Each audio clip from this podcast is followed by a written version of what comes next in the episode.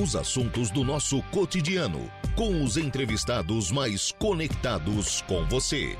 Agora, no Estúdio 95.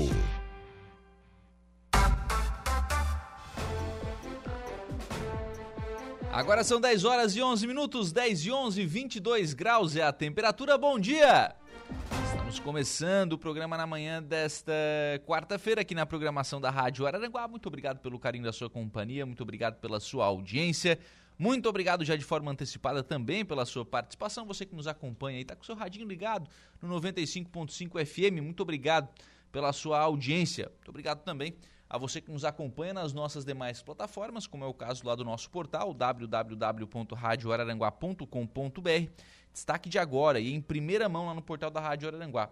Caso Beto da EJW, o foragido é capturado em Foz do Iguaçu após operação conjunta das polícias de Santa Catarina e do Paraná. Um dos envolvidos aí né, no, no assassinato do, do, empresário Beto da, da EJW foi preso, estava foragido, foi preso né, hoje pela manhã um trabalho aí das polícias civil aqui de Santa Catarina e do Paraná. Em detalhes, já foi passado aqui na 95.5 logo cedo, né? O Diego Macan já trouxe essa informação, mas está em detalhes também lá no nosso portal.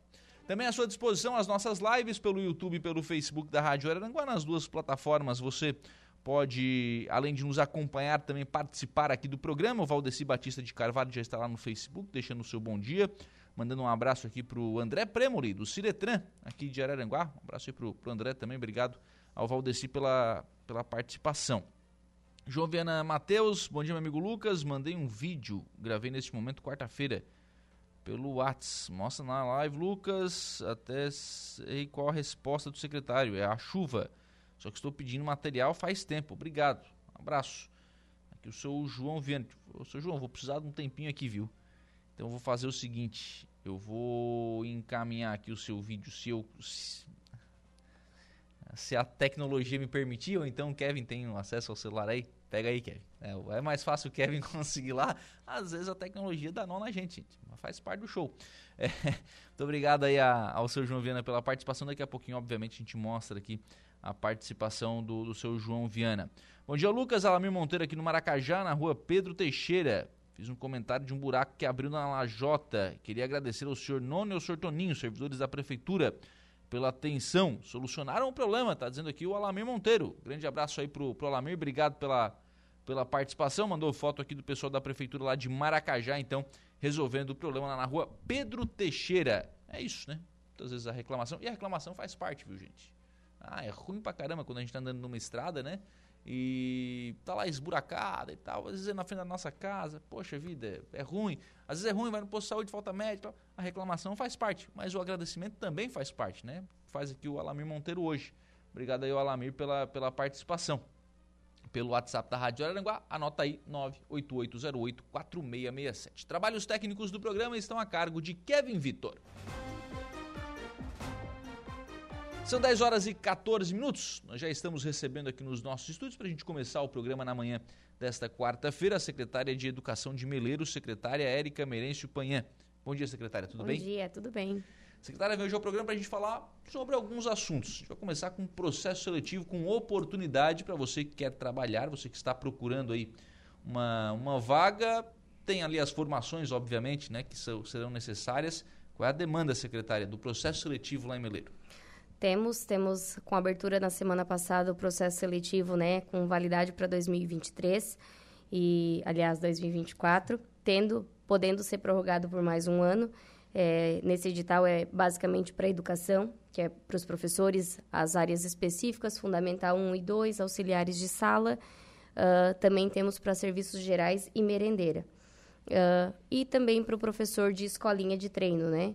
Então, é basicamente mais voltado para a educação mesmo, mas a gente sabe que a demanda é bem grande. Hoje mesmo eu ainda fiz chamada é, para professor e auxiliar.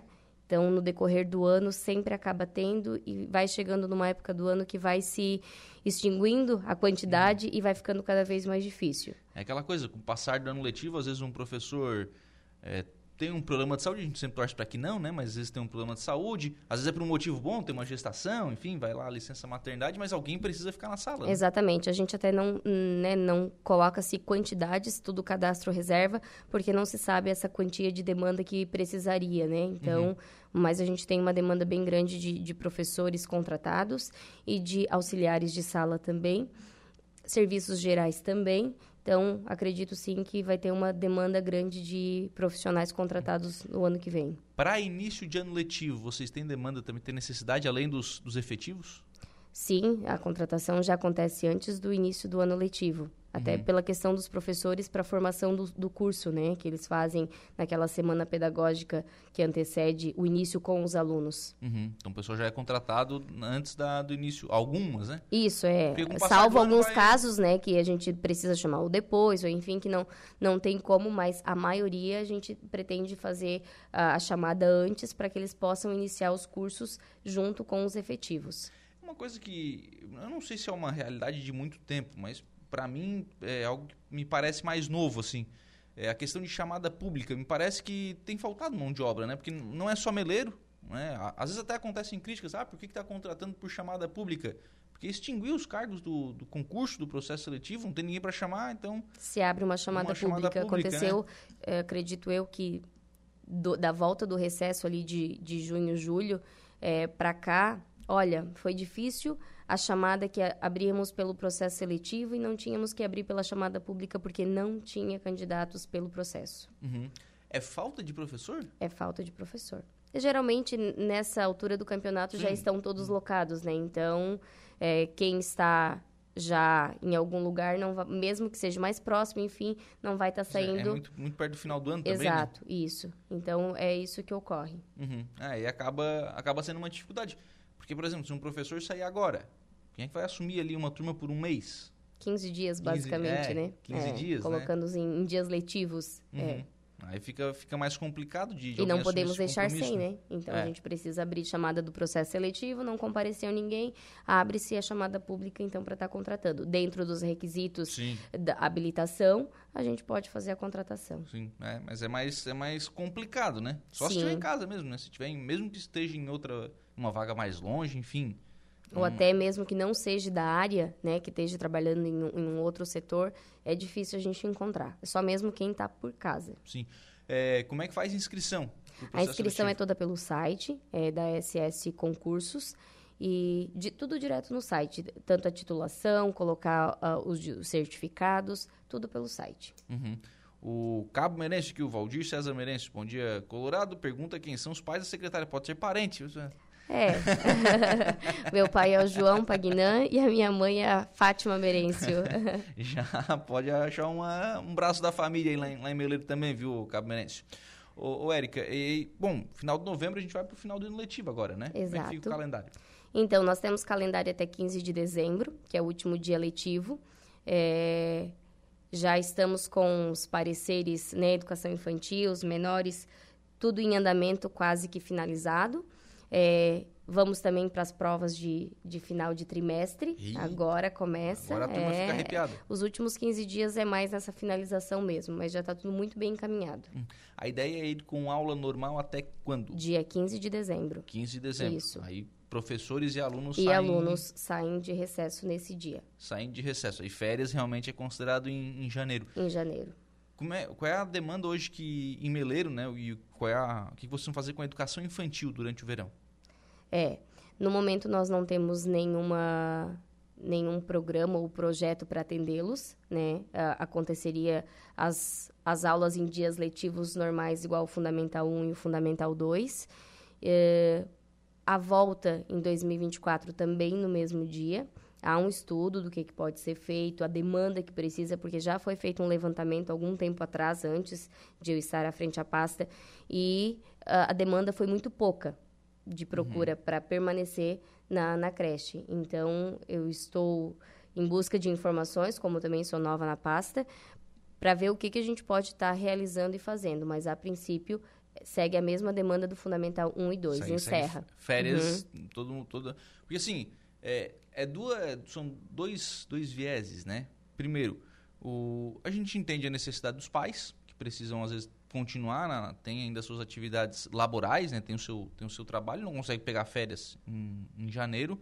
Mas, por outro lado, a criança também precisa de férias, né? É, nós temos também que a criança tem por direito ficar 30 dias é, com né, os responsáveis. Então, uhum. Isso daí acaba acontecendo quando? Se for pensar em uma colônia de férias ou eles permanecerem na creche, enfim. Então, a gente acaba entrando também dentro dessas leis que abrangem a criança, né? Então, até onde a gente pode ofertar ou não. Então, tudo uhum. isso está sendo estudado também. Uhum. É, o que algumas cidades fazem é colônia de férias, algum tipo de atividade é, diferente, né? Onde tem uma demanda maior de, de trabalho, né? Uhum. De, ou uh, de ser, naquela época, principalmente a parte de litoral, que daí seria... Uhum. Mas, no nosso caso, não teríamos nesse sentido, então a gente procura estudar de outras maneiras. Uhum. Nosso ouvinte aqui é a Maria da Luz. Bom dia, Lucas. Queria saber sobre serviços gerais, se é para fazer limpeza. Estou desempregada há um ano, preciso trabalhar, está dizendo aqui a Maria da Luz. Exato, serviços gerais para trabalhar dentro das unidades escolares. É, aí vai depender da situação da escola. Se a escola já tem merendeira efetiva, aí vai para serviços gerais. Se não tem a merendeira efetiva, se tem a vaga de merendeira também. Então, seria para as duas funções, serviços gerais e merendeira. Uhum faz a inscrição lá pelo site. Exato, inscrição pelo site, concorre é, a habilitação, é, o ensino fundamental pode ser incompleto e concorrendo à vaga, aí ela uhum. vai optar, né, dependendo da posição que fica pela prova, ela vai optar em qual unidade vai trabalhar. Vai, vai atuar.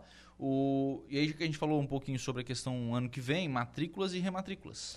Então, as rematrículas elas já aconteceram no dia 14, 16 e 17 de novembro.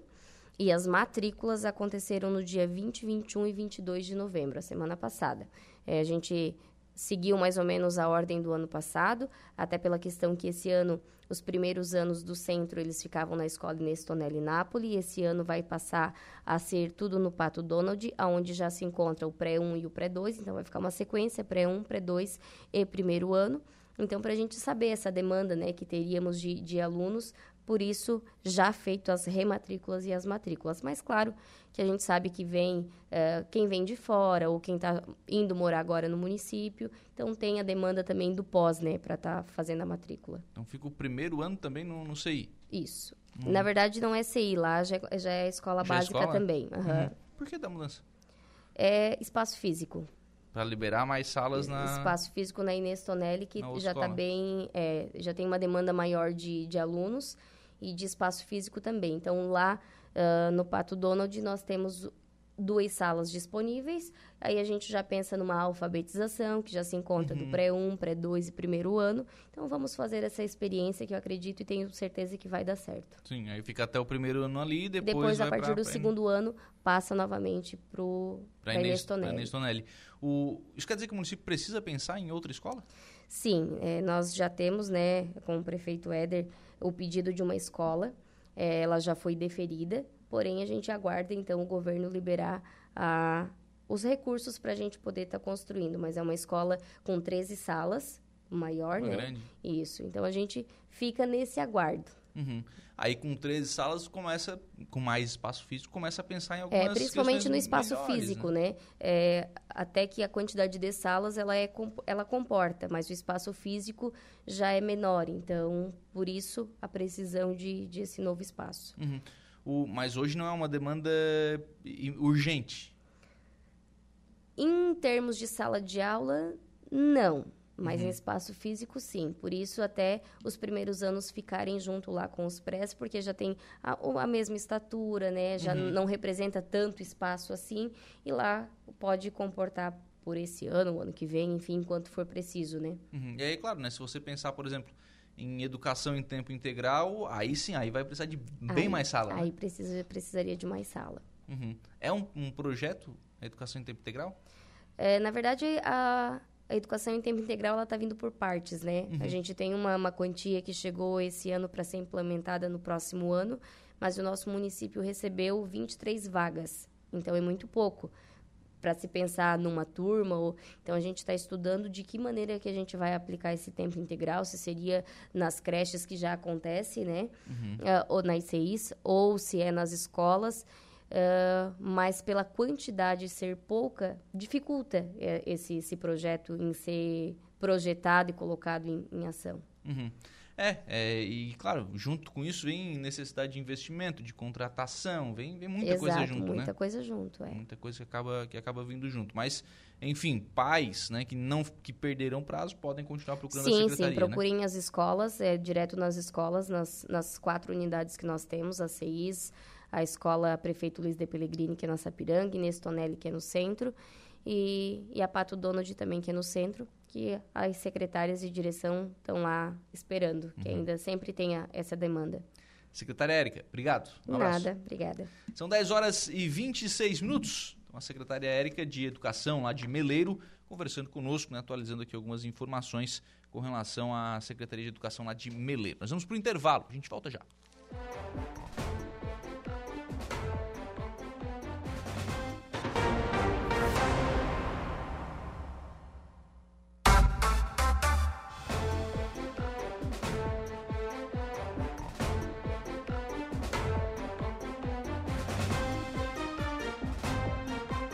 Muito bem, agora são 10 horas e 36 minutos, 10 e 36, 22 graus a temperatura. Vamos em frente com o programa sempre em nome aqui do Angelone. No Angelone Araranguá, todo dia é dia. Quem faz conta, faz feira no Angelone não escolhe o dia, porque lá todo dia é dia.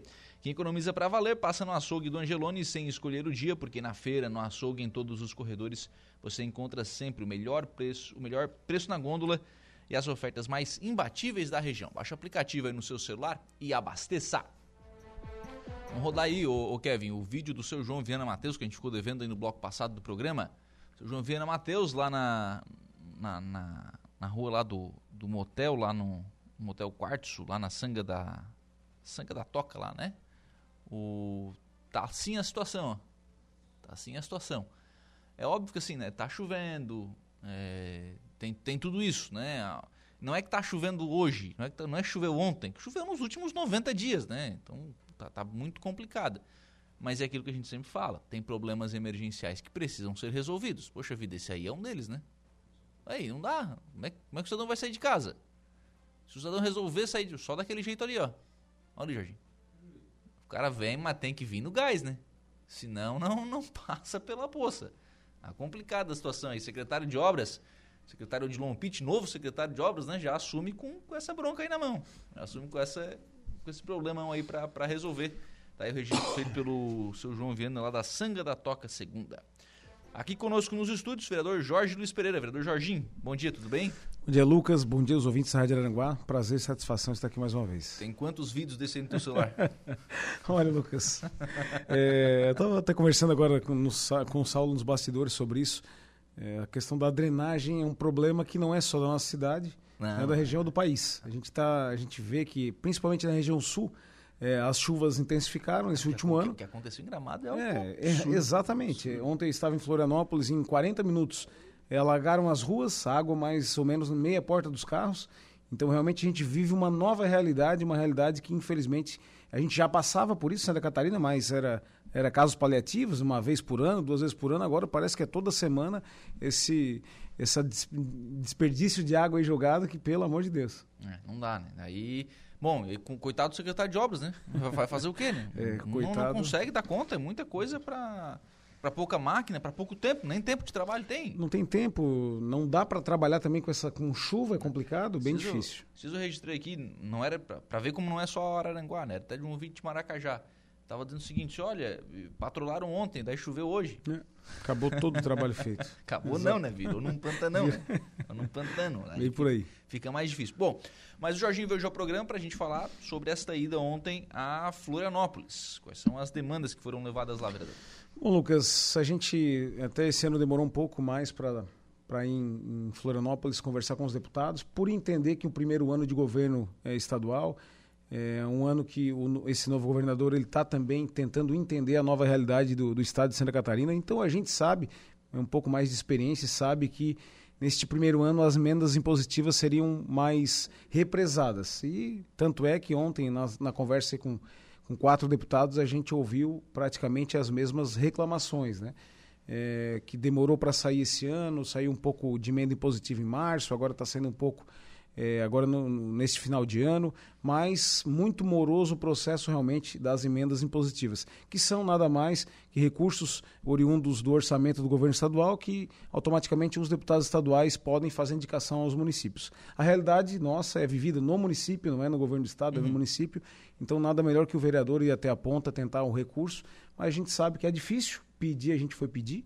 É, duas situações, Lucas, que a gente foi representar a cidade de Aranguá e a região sul. Eu faço parte também da Associação de Pilotos uhum. é, do, do, do, estado de Santa Catarina, de pilotos de arrancada, e nós temos um pleito é, da região de Balneário Gaivota, foi com, conseguido lá com algumas pessoas de lá. O prefeito Quequinha doou uma área lá de, de 4 hectares para que a gente possa é fazer uma pista de arrancada de asfalto. É, um, um pedido foi esse para a gente tentar é, recursos para 2025, 2026, para a gente possa é, iniciar esse grande projeto, que é um projeto macro, é um projeto regional. Ele não vai só abranger a região de Balneário Gaivota Sombrio, mas sim a região inteira, porque a gente vai criar um movimento econômico diferente para a região. As pessoas não têm, não têm noção do tamanho disso, né? Não, não o... tem noção. Vocês são pilotos, vocês vão nas, na, nas arrancadas, sabem como é que funciona. O que acontece em Balneário Camboriú quando tem arrancada no, no autódromo é um negócio de louco, né? É, exatamente. É, é, diferente. Teve esse final de semana, a gente até participou desse final de semana, em Balneário Camboriú, três dias. É, infelizmente choveu domingo, mas ele movimenta é uma, é uma questão financeira diferente. Estava conversando com o prefeito Quequinha, Balneário Gaivota, que foi que acompanhou uhum. ontem a gente nessa comitiva. É, ele contando que no final de semana que teve a arrancada lá no balneário, na areia, o movimento de um supermercado regional lá é, superou 1 milhão e 500 mil reais de movimento em dois dias. Isso um supermercado. Então, queira ou não queira, Lucas, traz um movimento nossa, diferente, nossa. traz dinheiro de fora que não é daqui, que vai circular aqui e ficar para nossa região inteira. Mas come carne, né? Come carne e bebe cerveja, né? é, o pessoal é violento. Não, mas, é, mas é isso, né? É, o movimento que atrai e, e, a divulgação da cidade que leva com isso é fantástico, né? Também, muito, muito. A gente, e, e quem está lá dentro do caminhão pilotando realmente sabe a sensação que é estar lá, mas sabe é, de todo o, o, custo, não só financeiro, uhum. mas operacional que a gente tem para estar tá lá num evento naquele dia. Uhum. É, duas semanas de preparação, é, mais aí, meses é, indo atrás, se incomodando, arrumando, e a gente sabe o, o, custo disso e o valor que tem para a gente apresentar na região. Inclusive, para 2025, 2024, tem um projeto de um caminhão novo né, que eu estarei fazendo, não novo, mas um, uhum. um projeto novo é, até falei com o Alex, que é o nosso, que é o nosso artista aqui de pichação. Quero fazer uma, ah, um, um, design diferente. Quero pichar a cidade de Araranguá com alguns pontos, os rios, as falésias. Uhum. Fazer uma uhum. coisa diferente para apresentar a nossa cidade em forma de caminhão. Mostrar o caminhão, aquele caminhão da cidade de Aranguá. Então ele vai mostrar as belezas naturais que nós temos para o Brasil inteiro. Porque nós temos é, corrida em, no Rio Grande do Sul, já tivemos em Curitiba. Agora temos um convite para correr o ano que vem em Cuiabá. Então, é, o prefeito de Cuiabá convidou a gente para fazer parte lá de uma arrancada é, dentro da cidade, uma coisa bem diferente. Então, nada melhor do que levar a cidade que a gente tipo, representa. Tipo né? na 7 de setembro. Assim. Exatamente, né? mais ou menos nesse sentido. É pista de rua agora? Pista é de Mônaco? rua. É, legal, é? Legal, diferente. É diferente. É bem diferente. diferente. É uma ideia nova para as cidades pensarem nisso. Sem dúvida. O, o Jorginho, e aí a ideia é fazer essa pista em Balneário Gaivota. Exato. A gente recebeu essa doação lá de uma área de terra que ela fica com extrema com o CTG, sul catarinense. Uhum. É, o, a associação vai receber essa, essa sessão de uso é, e a ideia é construir essa pista lá é, inicialmente, junto com a associação. É, eu sou piloto de Aranguá, mas é do, do uhum. Brasil inteiro os pilotos. É, então, um dos intuitos é, foi esse. A gente foi fez um pedido junto lá, coletivo junto com o prefeito Quequinha. E o nosso segundo pedido, né, de gabinete do vereador Jorginho de Aranguá, foi duas situações que são preponderantes. Até a gente está falando aqui agora sobre as chuvas. É uma situação que a gente já conhece há muito tempo, que é o problema da SC 447, é, a rodovia que liga Araranguá ao Balneário Rui de Silva. É, se comentou muito em fazer uma, uma ciclovia, a gente vê muito debate, muito, muito questionamento sobre aquela rodovia que realmente em tempos chuvosos não dá para transitar. Uhum. É, esses dias eles estavam fazendo manutenção na quinta-feira, na sexta choveu, acabou com tudo. Então acho que a gente precisa levantar uma bandeira. Conversei com, com o vereador Pedrinho do Balneário Rui do Silva, a gente vai conversar com o prefeito Evandro Scaini também, que isso é uma bandeira é, de, que envolve dois municípios e a região inteira. Vou conversar com o prefeito César para a gente, a partir do ano que vem, levantar uma bandeira forte para tentar a duplicação dessa, dessa SC. Não é fácil, a gente vê que várias outras obras a nível estadual estão trancadas, estão paradas, mas a gente tem que aproveitar a boa vontade de algumas lideranças da região né, que têm bom contato com governador do estado, com os secretários, para que a gente possa pelo menos iniciar um movimento e construir um projeto macro. É, tem o Acesso também, que é um, uma grande bandeira do prefeito Evandro.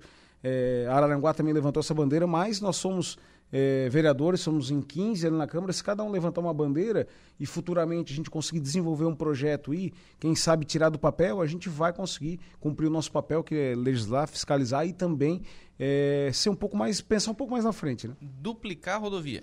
Duplicação da rodovia. É uma ideia que, que eu, conversando com algumas pessoas, a gente teve esse, levantou essa questão é, a gente agora vai marcar posteriormente uma, uma, uma conversa com o pessoal do DEINFA para tentar uhum. entender um pouco mais daquelas margens, porque não adianta vir aqui né, soltar palavras ao vento Devagar. e não, é, e não tem, não tem possibilidade de fazer uma duplicação.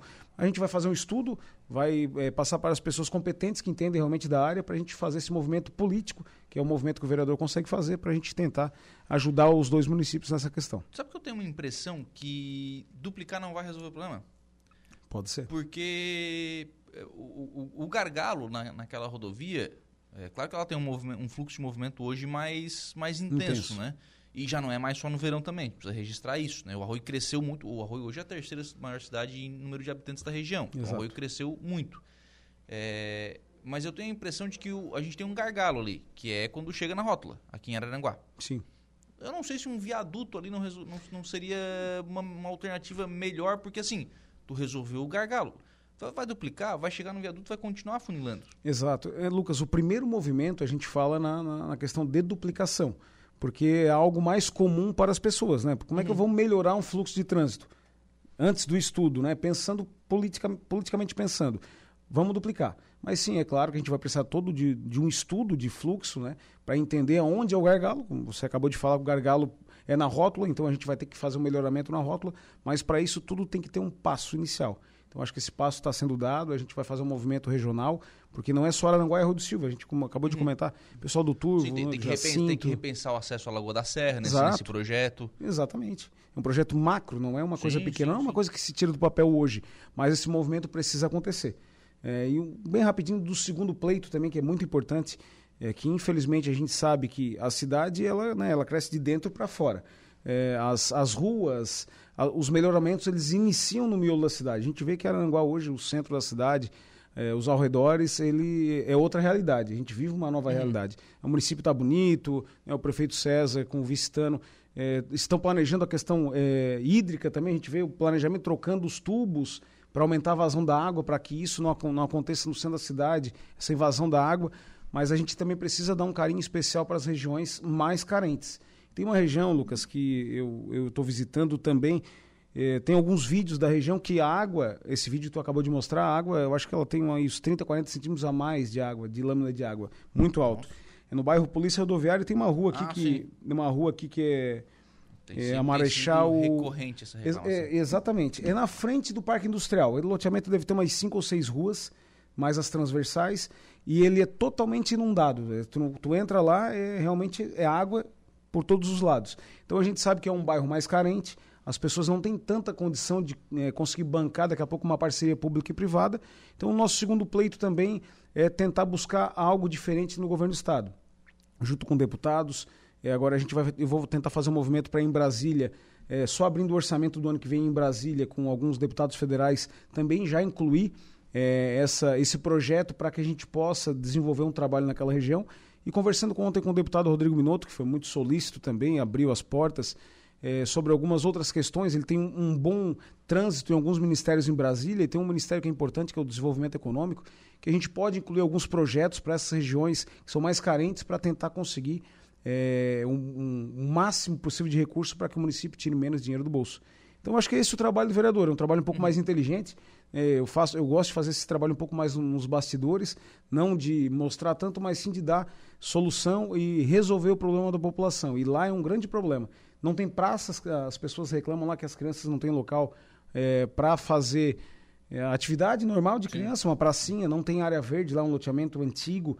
Eu andei procurando, não ficou, não ficou área verde, é um loteamento que na época é, foi feito de qualquer jeito. Infelizmente, uhum. a gente tem esse problema com loteamentos em Araranguá.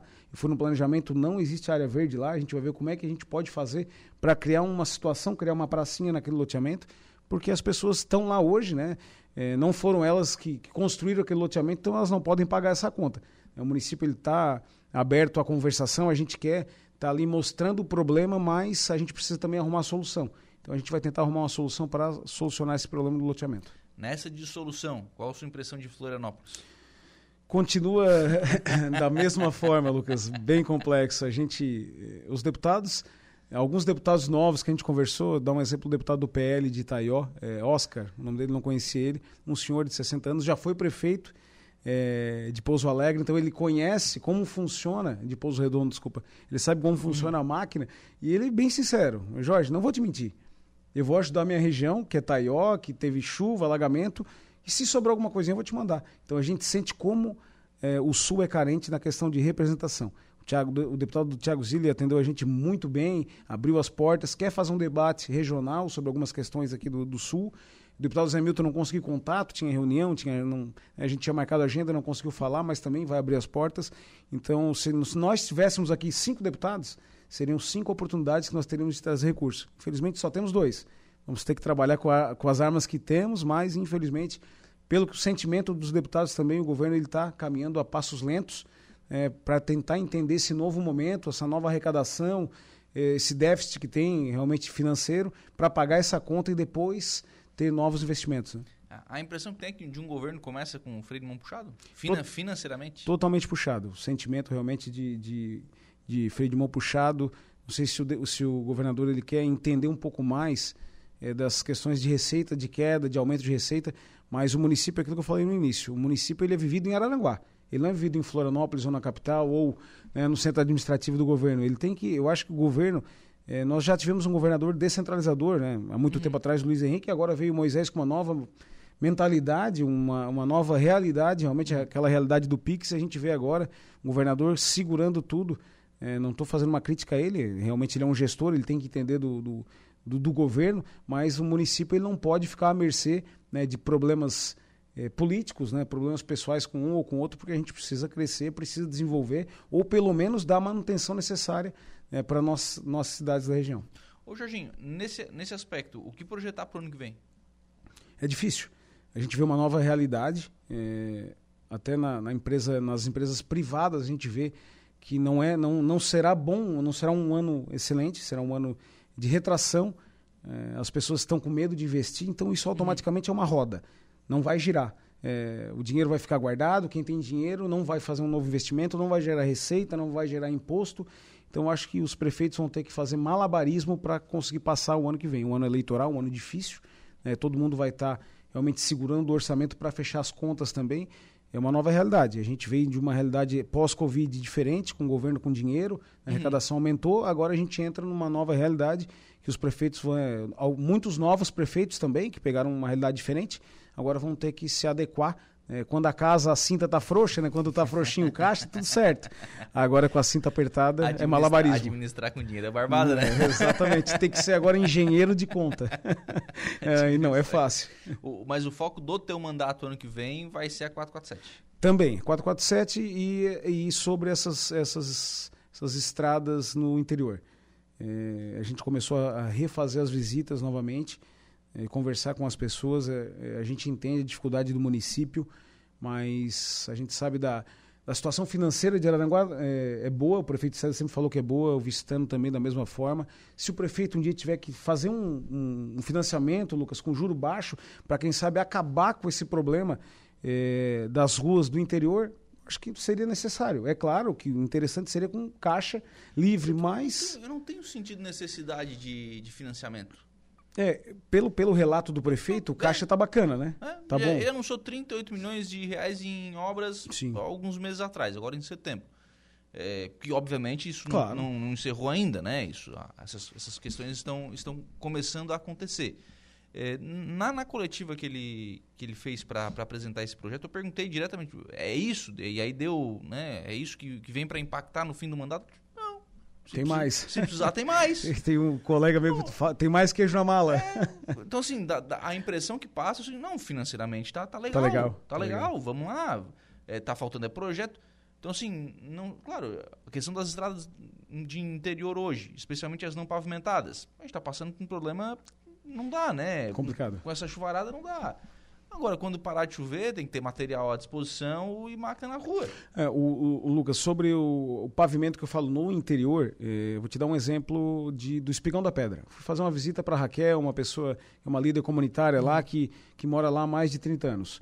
É, antes do, do, prefeito passar a máquina e colocar, colocar o material, a última vez que tinha chego o Estado lá foi na, na época do ex-prefeito Primo Menegali para te ter uma noção. Nossa. Muito tempo. Não tinha mais. As estradas, para vocês terem uma noção, é, 12, de tanto 16, a máquina passar. 16.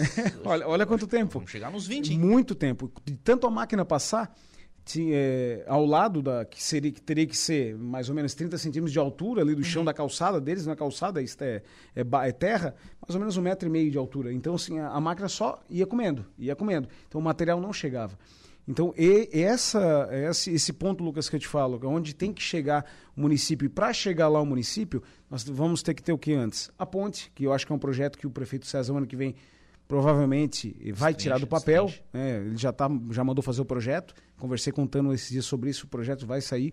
Mas para chegar nesse ponto de a gente ter um pavimento no espigão da pedra, nós precisamos de, eh, primeiro, pavimento nos acessos a, a ilhas, aos nossos balneários naquela, na redondeza para que chegue lá.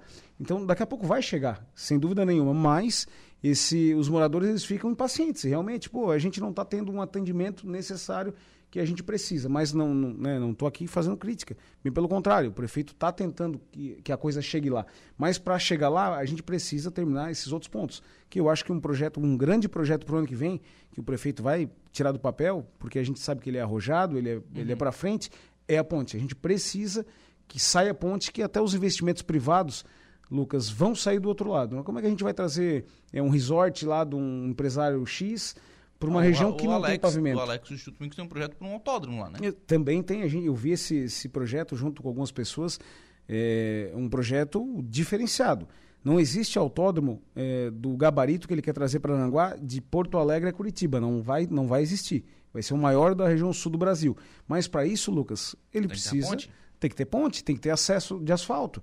É, vai trazer um movimento econômico diferente, mas como é que a gente vai oferecer um autódromo lindo, maravilhoso, com uma estrada de chão emburacada? Não tem como. Sim. É, mas assim, a, a, é a questão de pavimentação, né? Mas a própria questão de manutenção. Não sei, você precisa pensar aí, talvez em ampliar o seu pátio de máquinas, ter mais Uma máquinas. descentralização. Chegou, chegou de... um caminhão agora, né? Chegou, chegou um caminhão, uma conta. A, a tal da patrulha mecanizada na, no ex distrito e nas areias, Exato. poxa vida, né? É, isso, o primo Menegali também falava já disso. Já falava isso, isso mais de 30 anos, é um pleito é, de, da região inteira, mas sem dúvida nenhuma. Hoje a gente trabalha... É, pegar uma máquina hoje no Soares e levar para o Espigão da Pedra é praticamente inviável, não, né? Vai perder dia, né? um dia de trabalho é, é um homem-hora lá que está lá parado, né, fazendo esse transporte. Então acho que já chegou, a gente já chegou num tamanho que possa ter duas, três máquinas é, de um lado do, da cidade, duas, três no outro lado, uma equipe para gerir esse, esse maquinário que não é fácil. O problema Sim. hoje, grande problema é mão de obra, é o pessoal, é difícil, gerir pessoas é complicado, mas a gente precisa é, ajeitar e ajustar essas, essas questões e assim a gente consegue dar um melhoramento nas, nas vias aí semanal, mensal ou quando precisar. Vereador Jorginho, obrigado. Um abraço. Lucas, da mesma forma, obrigado. Obrigado pela oportunidade. A gente sempre está aí trabalhando pelo município de Araranguá. E quando a gente trazer novidades boas, vem aqui também no teu microfone falar. Obrigado. 10h59, nós vamos agora ao Notícia da Hora com o Gregório Silveira. Qual será o seu destaque, Gregório, do Notícia da Hora? Olá, Lucas. Novamente, muito bom dia. Santa Catarina deve ter aumento de 146% de turistas internacionais na temporada de verão. Notícia da hora. Oferecimento Giasse Supermercados, Laboratório Bioanálises, Rodrigues Ótica e Joalheria, Mercosul Toyota, Bistrô do Morro dos Conventos, Plano de Saúde São José, Casa do Construtor, Guga Lanches. E Exotic Center. Há menos de um mês para o verão, Santa Catarina já está preparada para receber pessoas de todo o Brasil e do mundo. Segundo o Sistema de Inteligência Turística, o estado deve receber 146% a mais de turistas internacionais se comparado a 2022, sendo os argentinos a maior parcela, seguidos por chilenos e paraguaios. Além disso, os dados apontam que haverá um aumento no fluxo aéreo de 10% comparado ao ano anterior, com saídas previstas dos aeroportos de São Paulo, Guarulhos e Campinas e destinos para os aeroportos de Chapecó, Florianópolis e Navegantes. O levantamento também registrou que haverá um aumento de 17% nos trabalhos informais durante a temporada de verão, especialmente nas áreas de alimentação, hospedagem, atividades culturais e desportivas, transporte e agência de viagem. Eu sou Gregório Silveira e esse foi o Notícia da Hora. Os assuntos do nosso cotidiano. Estúdio 95.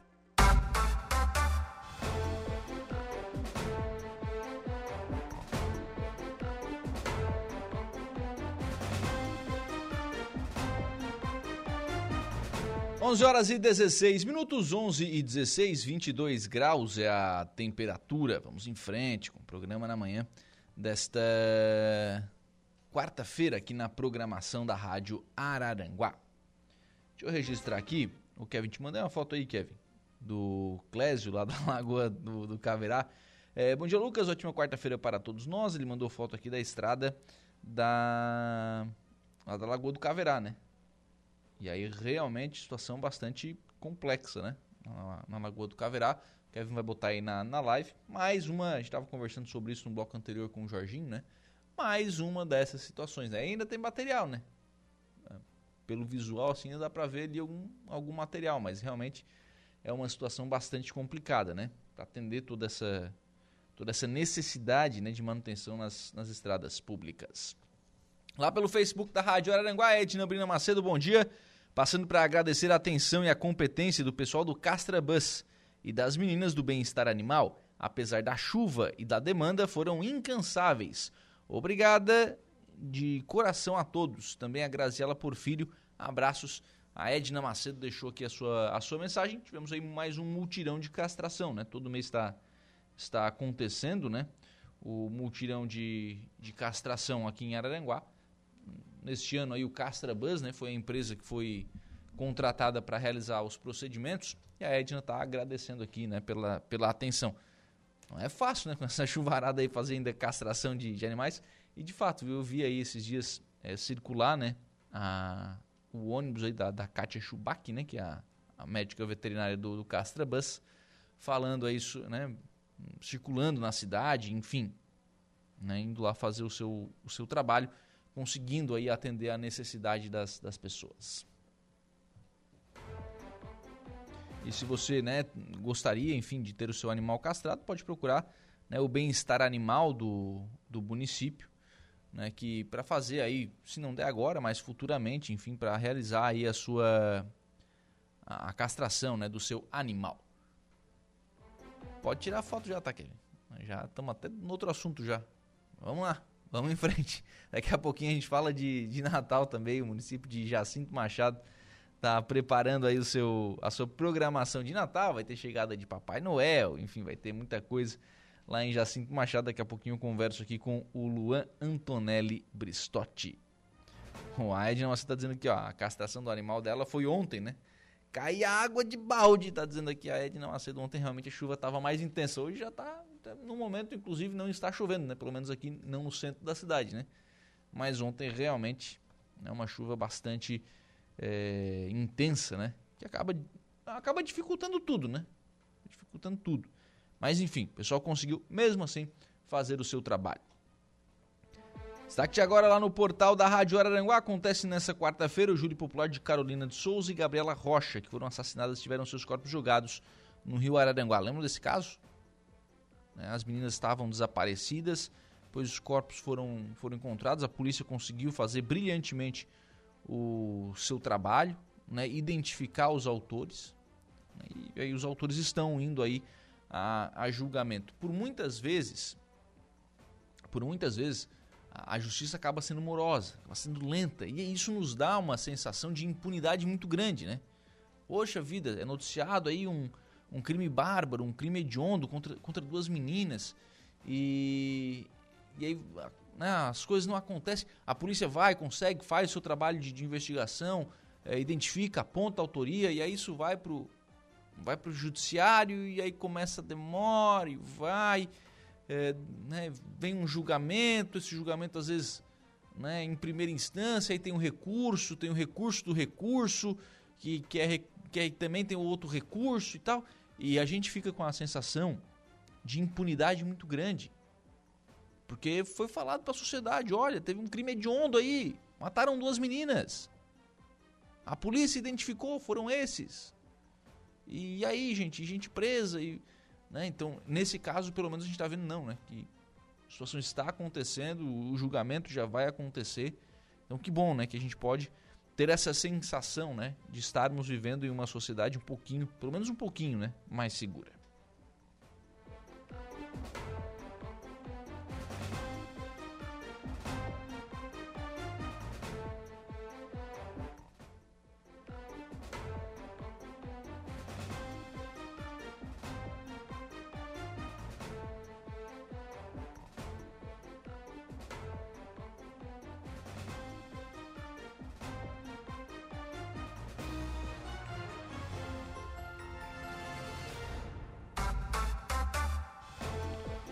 11 horas e 20 minutos, 11 e 20. A Comissão de Finanças e Tributação da Assembleia Legislativa apresentou na manhã de hoje parecer favorável ao projeto de lei número 229 de 2023, que propõe alterações da Lei 13.516, que dispõe sobre a exploração, utilização e da comercialização a título oneroso das faixas de domínio, as laterais das estradas que não podem ser edificadas e também de áreas adjacentes às rodovias estaduais e federais delegadas ao Estado por empresas concessionárias de serviço público, por empresas privadas ou então por particulares. No texto fica previsto que nas zonas urbanas municipais, com adensamento residencial, comercial ou industrial já consolidado, a faixa de domínio passa de 20 metros para 10 metros, contados a partir do eixo das rodovias estaduais. Também estabelece que o governador poderá reduzir, por meio de decreto, a metragem da faixa até o limite mínimo de 5 metros, desde que em caráter excepcional e mediante a apresentação de justificativa técnica. Conforme o autor da proposta, deputado estadual Vonei Weber, a medida busca regularizar as situações consolidadas referentes ao afastamento das áreas da faixa de domínio nas rodovias estaduais, onde residências, comércios e indústrias já estejam devidamente alocadas. Em seus votos, os membros do colegiado seguiram o entendimento apresentado pelo relator, que é o deputado Jair Mioto, de que a iniciativa não acarreta despesas públicas ao Estado e visa proporcionar segurança jurídica a proprietários de residências e empreendimentos localizados no entorno das vias. Com a decisão, o texto segue agora para a análise da Comissão de Transportes, Desenvolvimento Urbano e Infraestrutura. Óbvio que assim, a gente não teve ainda, nesse caso, uma análise por parte da Assembleia Legislativa do mérito né, do, do projeto, mas o que quer o deputado Volney Weber com esse projeto? Pega, por exemplo, a rodovia aqui entre Araranguá e Arroio a faixa de, de construção, a faixa para que você possa fazer ali um empreendimento comercial, um estabelecimento comercial, era 20 metros. Ou, ou, era, não é, né? É 20 metros do centro da rodovia.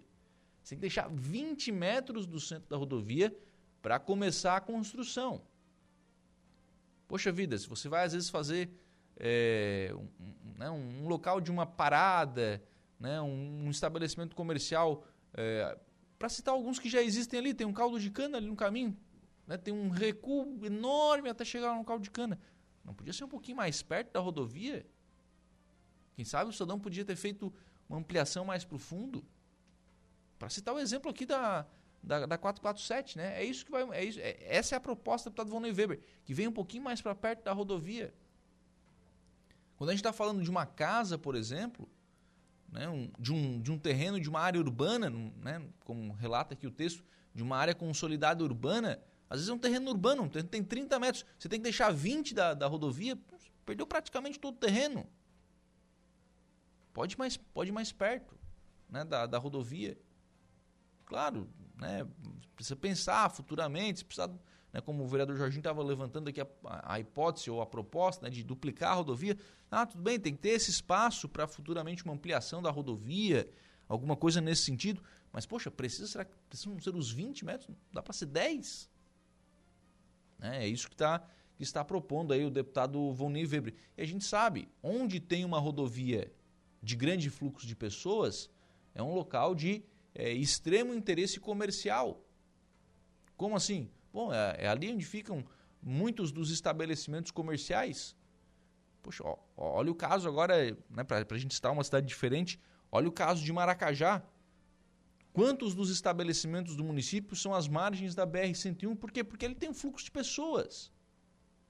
Porque passa carro ali todo dia, toda hora. Então ali vai ter posto de gasolina, ali vai ter talvez uma oficina de, de caminhão, vai ter né, algum, um paradouro para uma família que está viajando parar e tal. É ali que vai, vai, vai estar, vão estar esses empreendimentos comerciais. E aí você pensa nisso, olha, tem que ter um recuo de 20 metros. Às vezes, quando você vai projetar um, um empreendimento dessa natureza, né, você acaba perdendo ali um, um, uma área nobre, uma área importante para fazer um, empreendimento.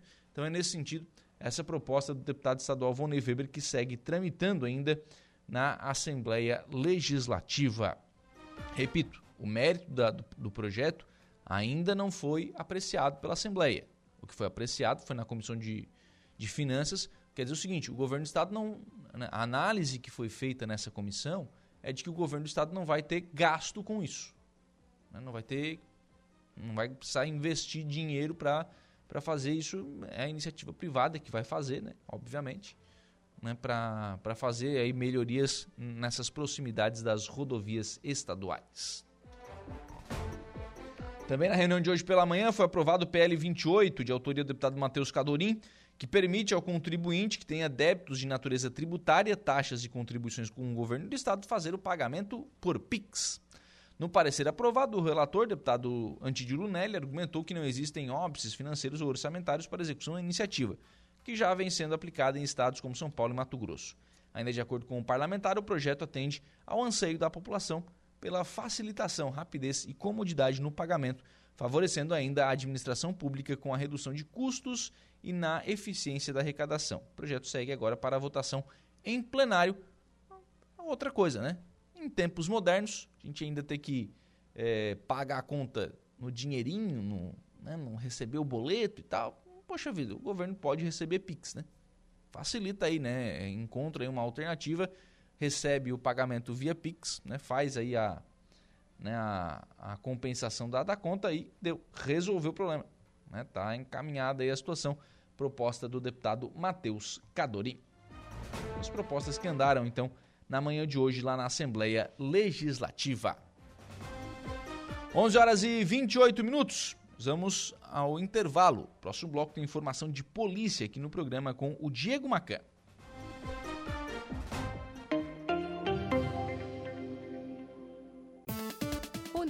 Oferecimento Vigilância Radar, Pontão das Fábricas, Autoelétrica RF Araranguá, Eco Entulhos, Limpeza Já, Fone 99600 mil, Castanhetes Supermercados e Mundo Lila.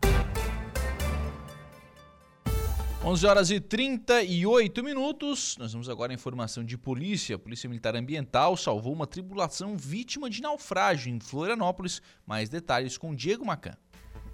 Bom dia, Lucas. Na segunda-feira, após o acionamento na central de emergências informando que um barco pesqueiro teria virado em razão dos fortes ventos em Florianópolis, a Polícia Militar de Santa Catarina, através da guarnição marítima do 1 Batalhão de Polícia Militar Ambiental, iniciou uma operação de resgate e salvamento aos tripulantes. Com auxílio de motos aquáticas, as guarnições iniciaram as buscas que resultaram no resgate de dois tripulantes. Além disso, após a chegada da equipe do Corpo de Bombeiros, outros barcos de pesca também foram auxiliados e com isso foi possível desvirar as embarcações, salvando o bote do naufrágio. Vale ressaltar que os tripulantes das embarcações foram salvos ilesos e todos se encontram fora de perigo. Você está ouvindo Rádio Araranguá. Estamos apresentando Estúdio 95.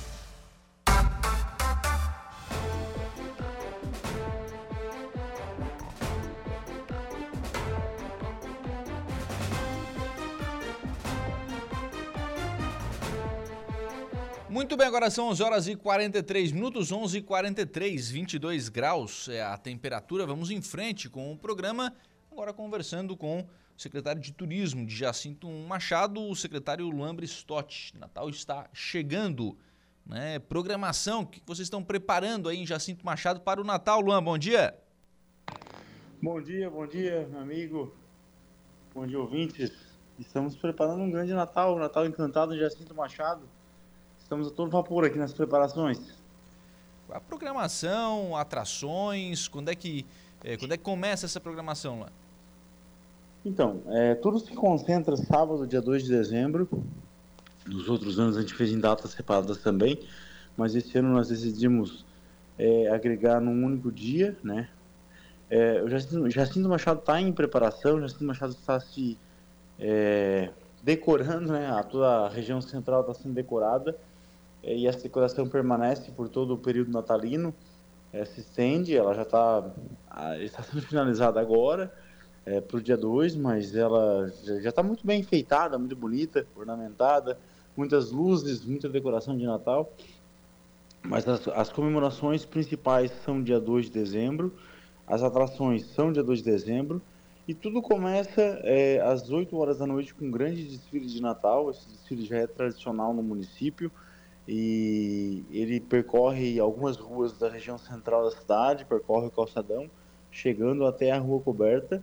E nesse desfile temos é, a Secretaria de Educação do município com alunos, a, a cultura do município, várias pessoas é, é, preparadas para o desfile, carros alegóricos, muitas luzes. Então é um desfile pro Natal, é um desfile natalino percorrendo as ruas da cidade, com partida às 8 horas da noite. Essa preparação já começa durante o dia, os alunos é, fazem toda a, a, a, preparação necessária e eles saem 8 horas em ponto do centro, é, próximo ao calçadão, percorrem algumas ruas, chegando à rua coberta. É, então a gente sempre fala que as pessoas cheguem cedo para o evento, porque elas podem acompanhar o desfile de Natal, elas podem é, estar presente na região central, onde tem muita decoração, tem muitas luzes, é, realmente está tá muito bonito. Jacinto Machado está ainda mais bonito do que o ano passado. O ano passado já surpreendeu muito, mas esse ano ainda está surpreendendo ainda mais e está muito bem enfeitada né, para o Natal. É, 8 horas da noite o desfile, 9 horas da noite nós temos a chegada oficial do Papai Noel. Né, é um outro momento marcante, outro momento é importantíssimo, principalmente para as crianças, né? Um momento uhum. cativante que traz muita coisa boa, muita lembrança, muita memória e, e, e traz esse sentimento, né? Que estão aflorados nessa época. Então, 9 horas chegada do Papai Noel. Depois, às 21h30, nós temos a dupla Breno e Edu, uma dupla aqui da região que tem ganhado bastante cenário dentro do estado, na região sul e crescido cada dia mais, né? Os gritos são bem bons. E começam é, 9 e meia. E depois às 11h30 nós temos Israel e Rodolfo, aí sim o show principal, o show que está sendo muito comentado aqui na região, porque é um artista nacional, já se apresentou fora do Brasil também, um artista com artistas com muita história, com muita música boa, com vários hits lançados, então vai ser um grande sucesso em Jacinto Machado. Jacinto também vem se notabilizando, né, Luan, por esse, por esse trabalho, com, especialmente com, no Natal, né, com os shows nacionais, né? Isso atrai muita gente realmente, né? Sim. O ano passado nós tivemos um show com o Luan Santana. Foi um show que ficou para a história do município. Foi algo surpreendente, próximo a 30 mil pessoas. Nós lotamos o estádio Albino Zanata, mesmo com o tempo, mesmo com São Pedro não colaborando com a gente no ano passado nós conseguimos lotar o estádio e tinha muitas pessoas, muitos fãs. É, realmente foi uma loucura aquilo. Muito, muito satisfatório ver todo o nosso trabalho tendo um resultado é, recompensador, né? E Jacinto Machado entrou para a história, como eu falei. É, toda a região veio para nossa cidade, pessoas distantes vieram para o show do Luan Santana. O Luan, eu tenho certeza que, que notou todo esse, esse, grande público notou que eu digo no sentido de que foi uma festa além do, do, dos parâmetros, né? Que tinha muitas pessoas, um show aberto, gratuito. Ele fez um show um pouco maior do que ele costuma fazer, fez mais de duas horas de show, de show então é, foi uma, uma, coisa histórica para o município de Jacinto Machado e, e para a região da MESC num todo, né? Bacana. O bom, a gente está falando aí dessa programação, é, é dia 2 é sábado, né? Sábado agora, então não dá para botar na agenda aí, já tem que deixar reservado, né?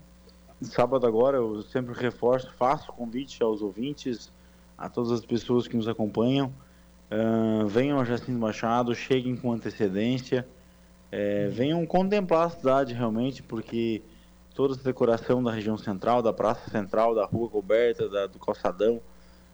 Chegando na cidade você já vai perceber o nosso clima natalino e, e o que nós temos a oferecer para vocês.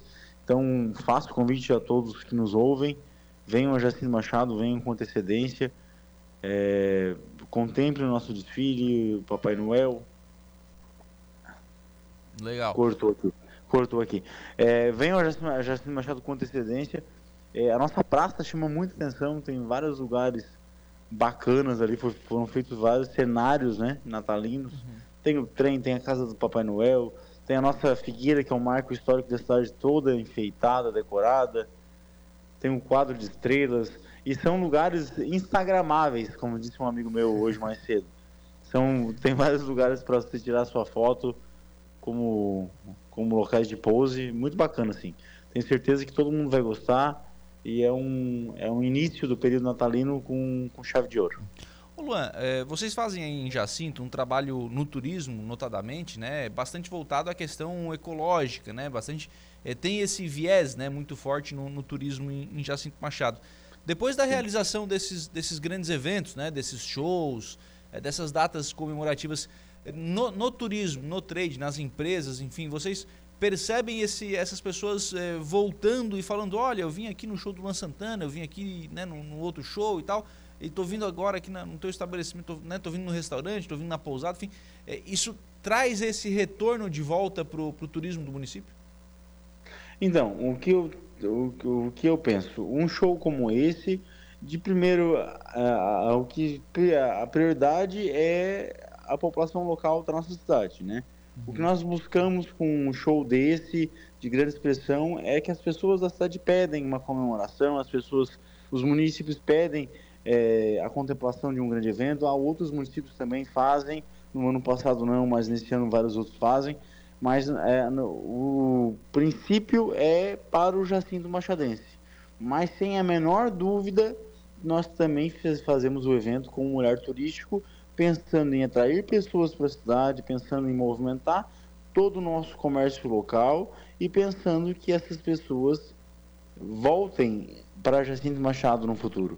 E sim, com certeza nós tivemos vários feedbacks, nós tivemos é, uma movimentação turística, os números nos mostram isso, de que as pessoas, o nome da cidade ficou muito em evidência. Uhum. Aí quando você tira, você gera repercussão em nome de um, de um município ou de uma propriedade, não importa. Quando você gera uma repercussão ao redor disso, desperta a curiosidade das pessoas e isso desperta o interesse turístico que acaba resultando na vinda deles para a cidade. Então, sim, teve um aumento é, da procura pelo município de Jacinto Machado e a repercussão é excelente quando se faz uma comemoração como essa. É, se gira a economia, gira o comércio, deixa com que as pessoas as cidades fiquem mais otimistas e tudo funciona da melhor maneira possível. Ou seja, é um investimento, né? O município é, faz é, esse, esse, investimento, mas ele traz um retorno. Né? É um investimento, é, além das pessoas é, locais, da população local, ter a possibilidade de um show nacional, de um mega evento, de forma gratuita, abrangindo todos os públicos, não importa a classe social, a faixa financeira, não importa o que for. Ele é um show gratuito, sem diferenciação de local. Todos nós estaremos juntos ali. E você poderá tanto estar lá em outra área, como você poderá estar na frente do palco, juntos do cantor. E foi assim com o Luan Santana. Vai ser assim com o Israel e Rodolfo. Então, além da oportunidade que traz para a população, para as pessoas da região num todo, é, traz a movimentação do dia e dos dias anteriores também, porque o comércio está movimentado com isso, seja da pessoa que vai comprar uma roupa para ir na festa, seja do pessoal da montagem que está almoçando aqui na cidade, não importa, do combustível que vão deixar aqui, das pessoas que vão vir à cidade e vão movimentar o comércio. É, é uma engrenagem, tudo funciona da melhor maneira possível. Então, além de tudo isso, depois, no, no pós, nós temos a movimentação turística, que é a movimentação do nome da cidade. Obrigado, viu, Luan, pela participação aqui no programa. Um abraço. Imagina, estou à disposição sempre. Eu que agradeço pela oportunidade. E reforço o convite a você e a todos os nossos ouvintes. Muito obrigado. 11 horas e 53 minutos. Luan Antonelli Bristotti, secretário de Turismo de Jacinto Machado, conversando conosco, falando aí sobre o Natal Encantado, lá em Jacinto Machado. Esse sábado, viu? Israel Rodolfo, na atração nacional aí, lá na programação de Natal em Jacinto Machado. Para a gente fechar o programa aqui, viu? Eu não posso encerrar o programa de hoje sem alertar os estabelecimentos, especialmente os estabelecimentos comerciais da cidade, a um, mais um golpe. Aí você pode estar tá ouvindo e estar tá pensando o seguinte, poxa, mas mais um? Pois é, mais um. O povo é criativo para criar golpe, viu?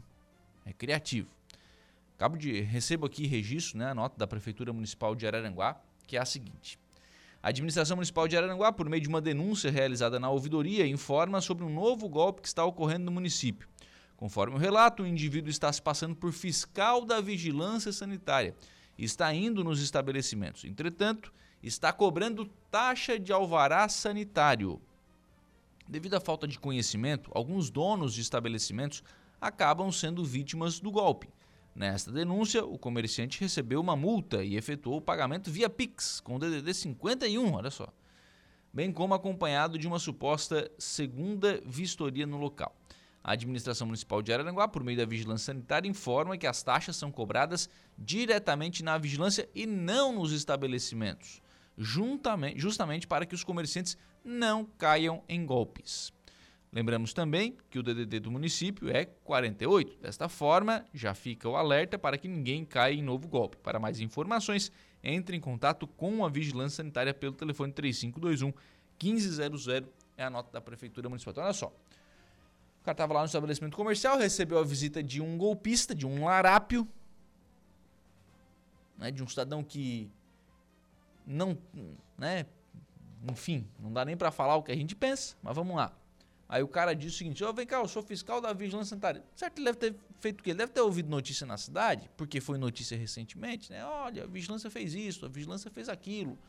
Né? Esse mercado, o mercado teve problema com produto vencido esse outro aqui também, tal, esse estabelecimento, é, essa farmácia e tal, pá, é, essa sala de vacina aqui precisou ser fechada. Disse, ah, essa vigilância está trabalhando, então eu vou, vou trabalhar contra. Vou trabalhar contra, né? Eu sou, fiscal da vigilância. O cara pensou o seguinte, os caras já fecharam alguns, vamos ver o que, que tem. Ah, tem que ter a taxa do alvarado, não sei o que e tal. E passou a conversa. E aí deu um, um pix, que não é para a prefeitura, você vai pagar uma taxa para a prefeitura, você paga para a prefeitura, não para uma pessoa, né? Não para um CPF, não para um telefone, para o CNPJ da prefeitura, se for. Se for, nem sei se a prefeitura está citando via Pix, acho que não. Mas se for, é por né, para a prefeitura, não para uma pessoa. Né? E não para um DDD 51. Poxa, não faz o menor sentido. Faz o menor sentido. Então, assim, muito cuidado, atenção. Ah, mas pode não ser o fiscal da vigilância, mas pode ser o fiscal da vigilância. Bom, mas daí se o fiscal da vigilância está em dúvida, liga 3521 1500. Liga lá, vem cá, o fiscal da vigilância está aqui, dizendo que eu tenho que pagar um negócio. O cara vai dizer se é golpe ou se não é. E outra coisa, recebeu a visita, denuncia. Denuncia, vai na polícia. Denuncia, porque é alguém, lamentavelmente, né, buscando aí dar golpes aqui na cidade de Araranguá. Lamentavelmente. 11:57 fechou. Assim nós encerramos o programa na manhã desta quarta-feira aqui na programação da Rádio Araranguá. Muito obrigado pelo carinho da sua companhia, da sua audiência. Nós nos encontramos às 18h30 na conversa do dia. Bom dia. Estúdio 95, de segunda a sexta, às 10 da manhã.